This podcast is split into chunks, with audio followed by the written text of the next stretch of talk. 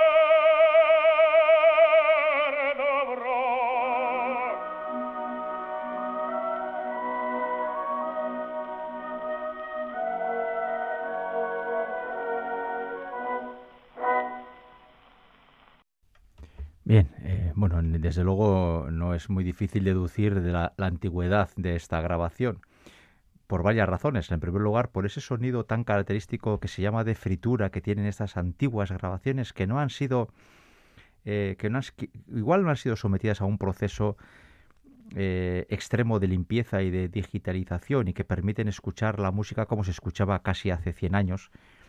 En segundo lugar, porque la orquesta queda al fondo, apenas perceptible, y desde luego es muy difícil eh, eh, intentar buscar la riqueza de la paleta orquestal de Verdi en este tipo de grabaciones porque la orquesta poco menos que queda eso, en un segundo o tercer plano y, es muy difícil apreciar el, sonido de las cuerdas o, de la, o, de la, madera o de la percusión si lo hubiera, porque eh, son grabaciones de una modestia tremenda.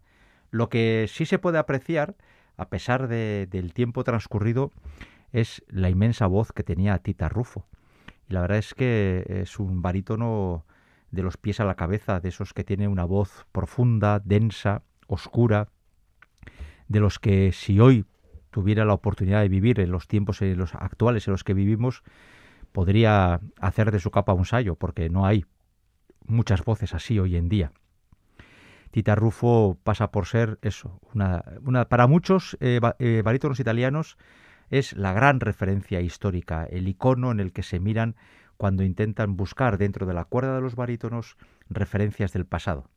Bien, pues eh, Tita Rufo cantaba este fragmento del Nabucco, le daba al personaje ese, ese aire real, eh, de la realeza, ese aire imperial, ese aire además de victorioso militar que, que acompaña a la primera parte de la ópera.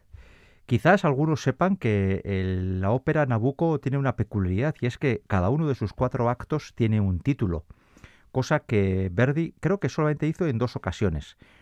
La parte primera o el acto primero Verdi lo tituló Jerusalén y ocurre dentro del, dentro del templo de Jerusalén.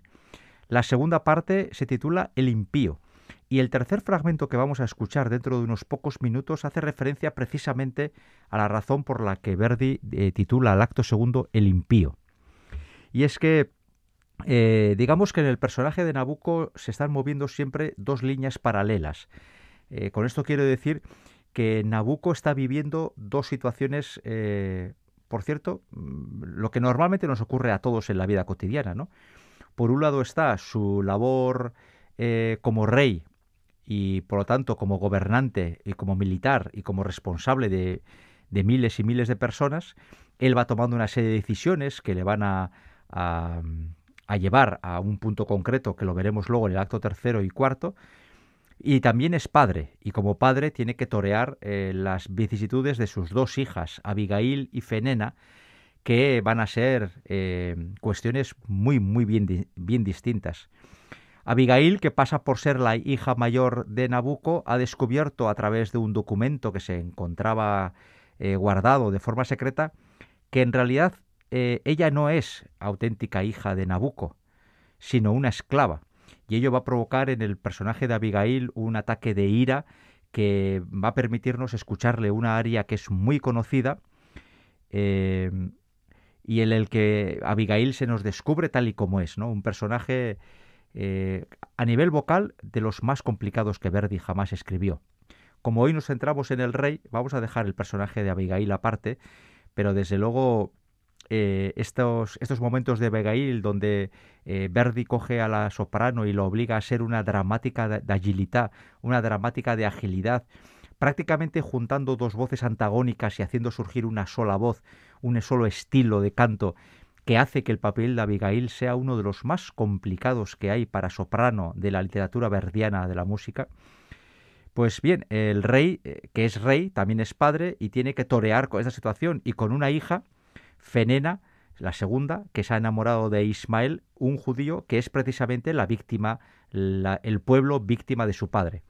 Por lo tanto, junto a decisiones eh, de carácter político y militar que tiene que tomar continuamente como rey, tiene que eh, sortear las dificultades que le plantean eh, sus hijas. Hay un cuarto personaje muy importante en esta ópera, que es el bajo, Zacaría, que, es quien, digamos, dignifica o representa la oficialidad de la religión eh, judía. Él es la autoridad religiosa, en, en, su mismo tipo de canto se observa un pozo y un saber estar importante, pero también junto a ello un cierto fanatismo, ¿no? Es un hombre que en un momento dado no tendrá ningún problema en amenazar con un cuchillo y matar a una inocente solo por evitar eh, el oprobio y por evitar la humillación de los lugares sagrados. ¿no?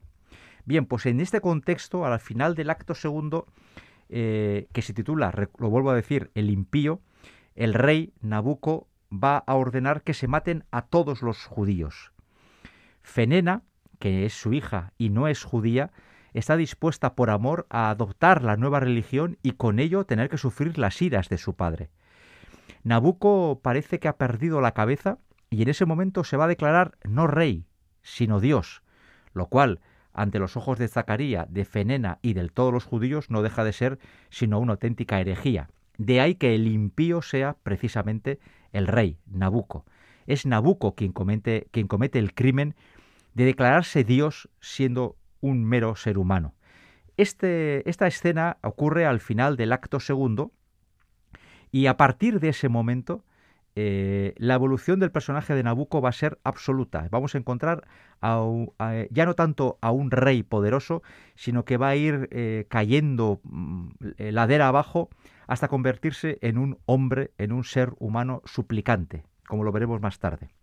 Vamos a escuchar el tercer Nabucco, el tercer Nabucco en la escena final del acto segundo, eso en el momento en el que él se declara Dios y un rayo va a caer sobre él eh, en lo que hemos de entender como un aviso del Dios Todopoderoso que le recrimina a ese ser humano la, la estulticia tan enorme de proclamarse Dios cuando no es más que un hombre. ¿no? Bien, pues eh, esto nos va a permitir además escuchar una escena que a mí personalmente siempre me ha parecido de lo más interesante de Nabucco, y es el sapresa glistante, que es una especie de fuga que cantan todos los personajes eh, importantes de esta ópera en un momento que a mí me parece que siendo como era el primer Verdi está muy conseguido y bien, bien elaborado. Vamos a escuchar casi diez minutos del final del acto segundo y nuestro tercer Nabucco de hoy, tras Piero Capuccilli y Tita Rufo, el de ahora es Renato Brusón.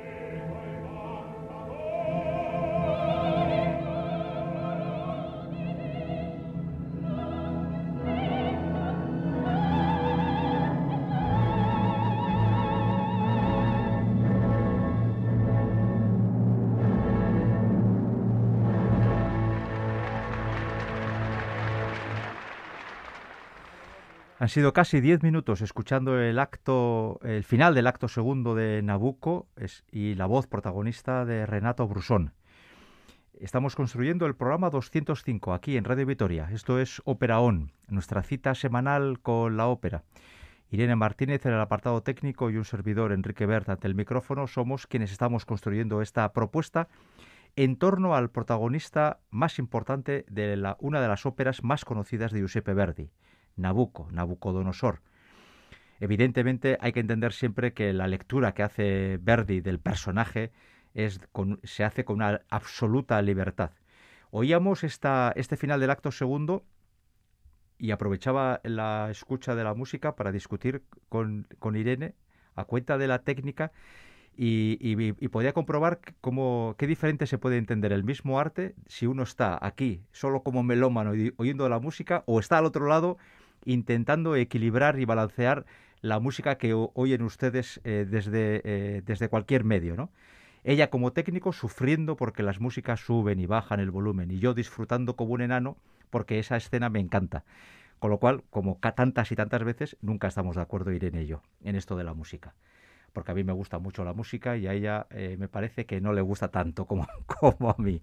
Bien, voy a hacer... vamos a, tirar para adelante, que Nabucco es el protagonista, no, no nosotros. El acto tercero se llama la profecía.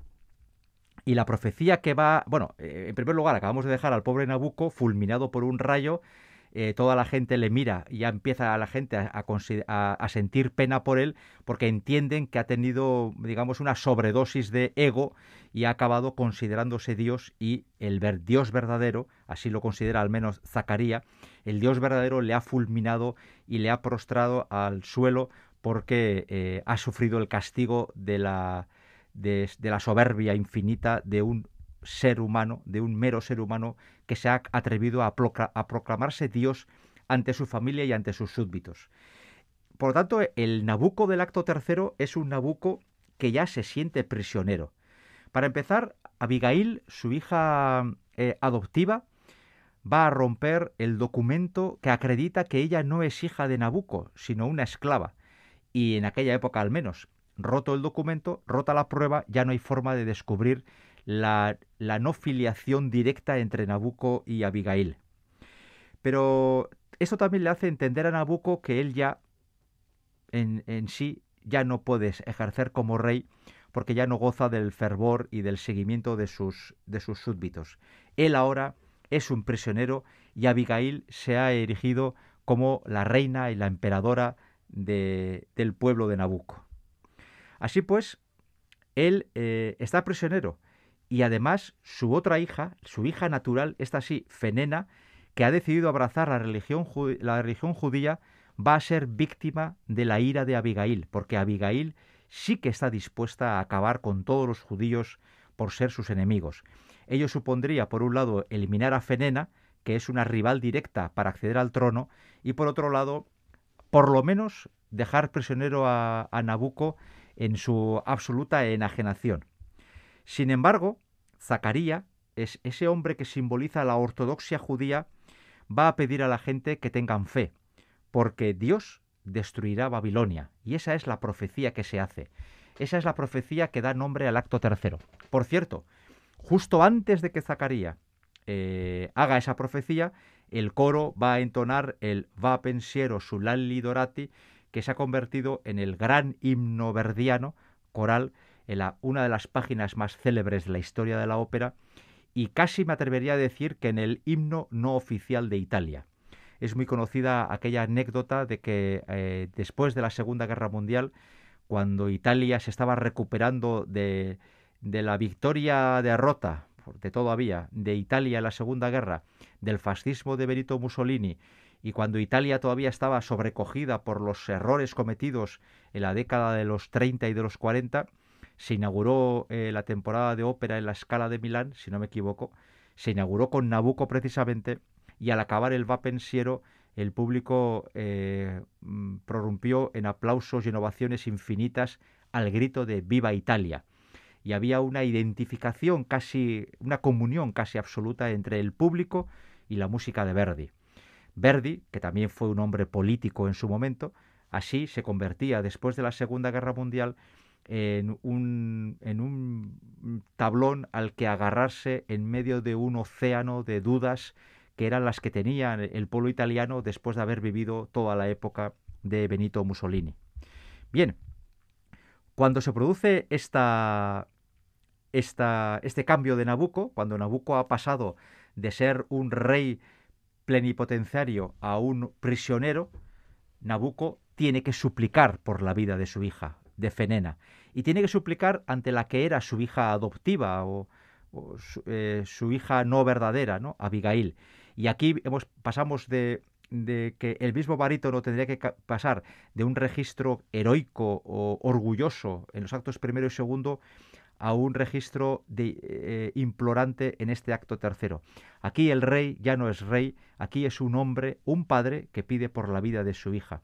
Y se va a encontrar enfrente lo que podría ser la reproducción de sí mismo hasta ese mismo momento. Es decir, Nabucco, que había sido inflexible y dogmático en los actos primero y segundo, ahora que implora por la vida de su hija Fenena, se encuentra enfrente a Abigail, que se comporta como se comportaba al Nabucco antes y también se comporta de una forma inflexible.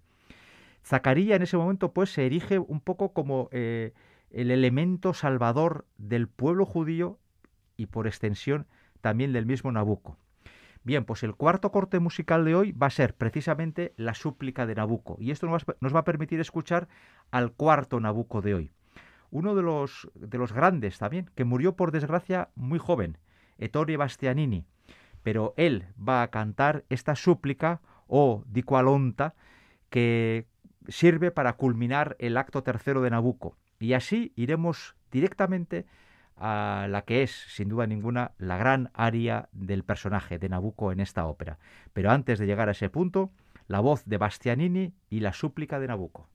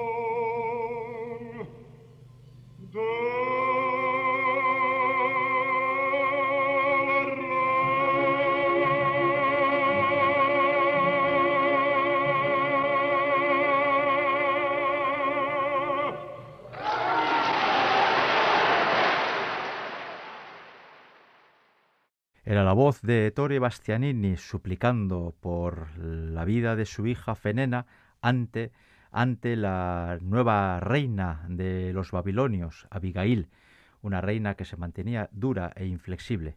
Vamos a terminar el programa con dos cortes dos cortes distintos pero de la misma música.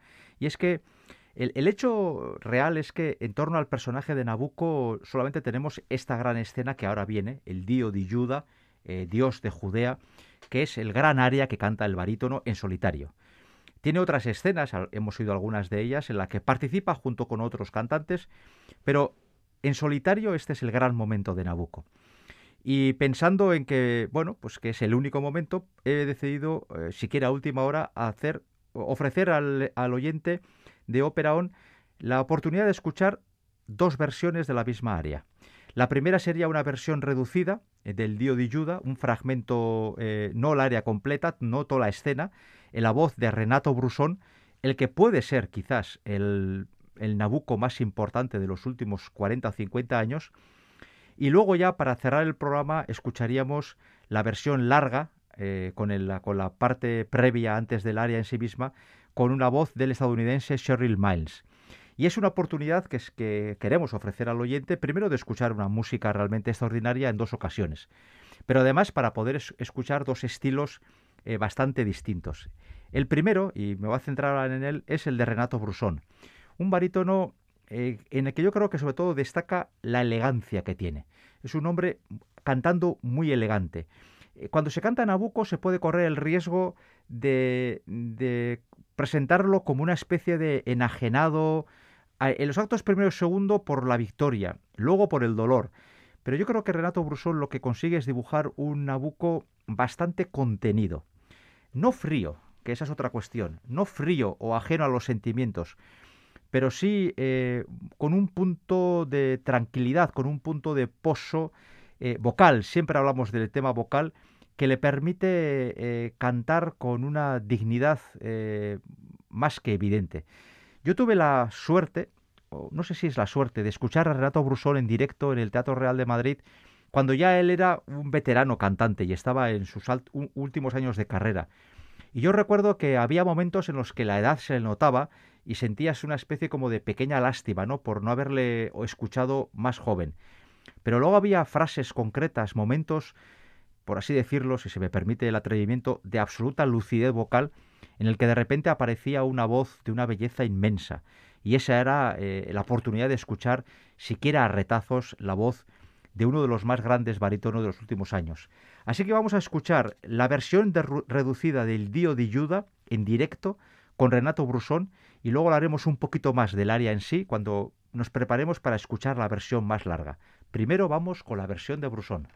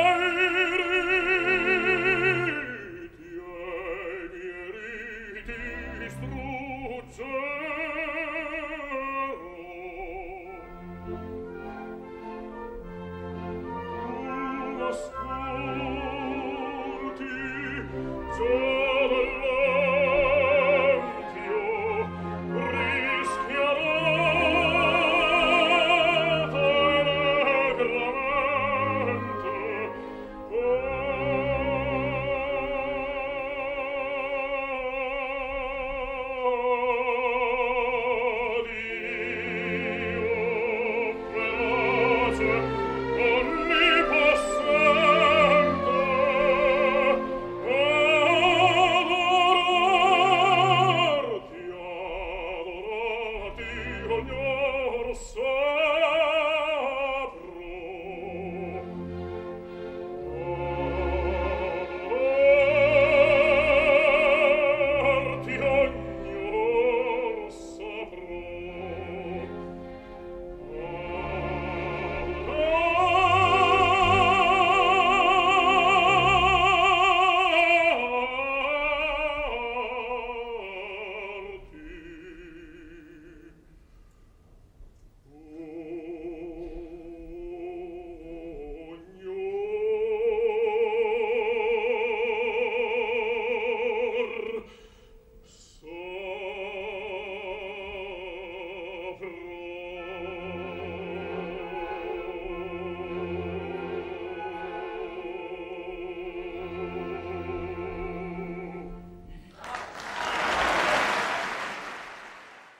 Bien, pues esta era la versión reducida del Dio di Giuda, lo que es estrictamente hablando el área del barítono, en la voz de Renato Brusón en directo. Y hay que decir que eh, este, este rey, que fue rey en los actos primero y segundo y que en el tercero se nos aparecía implorante por la vida de su hija, en el acto cuarto está reconociendo la deidad del Dios de los judíos. Es decir, se ha convertido a la religión de los judíos porque ha visto que ese es el Dios poderoso y no el suyo, el originario de Babilonia. Por lo tanto, en el Dio di Juda, eh, lo que eh, Nabucco hace es cantar al Dios de Judea en el reconocimiento expreso de su poder, de su poder infinito. Eh, al final de la ópera, el acto cuarto, al final de esta ópera, Nabucco se va a presentar ante Abigail. Abigail sigue empeñada en querer matar a todos los judíos, pero eh, al final eh, Nabucco va a conseguir parar ese plan y Nabucco no solamente va a evitar la muerte de Fenena y del resto de los judíos, sino que incluso va a, a manifestar públicamente su adhesión a la nueva religión y va a anunciar que tiene pensado erigir un templo en honor al Dios de Judea en reconocimiento a su conversión. Y ello va a hacer que Zacarías, ese personaje monolítico de la ortodoxia, le reconozca como un eh, fiel siervo de Dios y rey de reyes. Y así terminará la ópera. Por lo tanto, este nuestro personaje de hoy, en este programa 205, ha pasado de, de rey victorioso a padre angustiado y al final ha terminado eh, abrazando la religión que al principio de la ópera él consideraba como enemiga. Es el templo de Baal, el dios eh, originario de Babilonia, va a ser destruido y va a ser sustituido por un templo digno que, que, que, responda al deseo de este nuevo de este rey de, de poder dar gracias y de manifestar su fe por el nuevo Dios. Nabucco es, por lo tanto, un personaje cambiante en una ópera que tiene un ritmo endiablado. A mí me parece que es una de las óperas de Verdi eh, más gratas de escuchar. Eh, desde luego, yo creo que musicalmente no está a la altura de la trilogía popular, Traviata, Rigoletto, El Trovador, y desde luego de un Don Carlo o de un Otelo o de un Falstaff, ¿no? Todavía se nota eh, la inexperiencia de un Verdi joven que esta debe ser como la quinta o sexta ópera de las veintitantas que escribió Verdi, por lo tanto está en el inicio de su carrera, pero ya se adivina sobre todo la facultad que tiene Giuseppe Verdi para crear personajes, y sobre todo masculinos. Y además es el primer gran barítono verdiano. Eh, Verdi hace una aportación histórica a la historia de la ópera italiana y es la figura del padre o la figura del barítono. Y, en este caso yo creo que con Nabucco estamos ante el primer gran barítono verdiano. Luego más tarde surgirán otros desde, no sé, desde el eh, Rigoletto eh, en el centro de la producción verdiana o Yago al final de la misma o el mismo Falstaff en la culminación de la trayectoria verdiana, pero quizás Nabucco sea el primero de los grandes barítonos verdianos. Vamos a escuchar esta nueva página, la de Dio di Juda, en otra versión de Cheryl Miles, un cantante mucho más extrovertido que Renato Brusón, mucho más efectista, pero sin embargo uno de los grandes también de la discografía de los últimos años.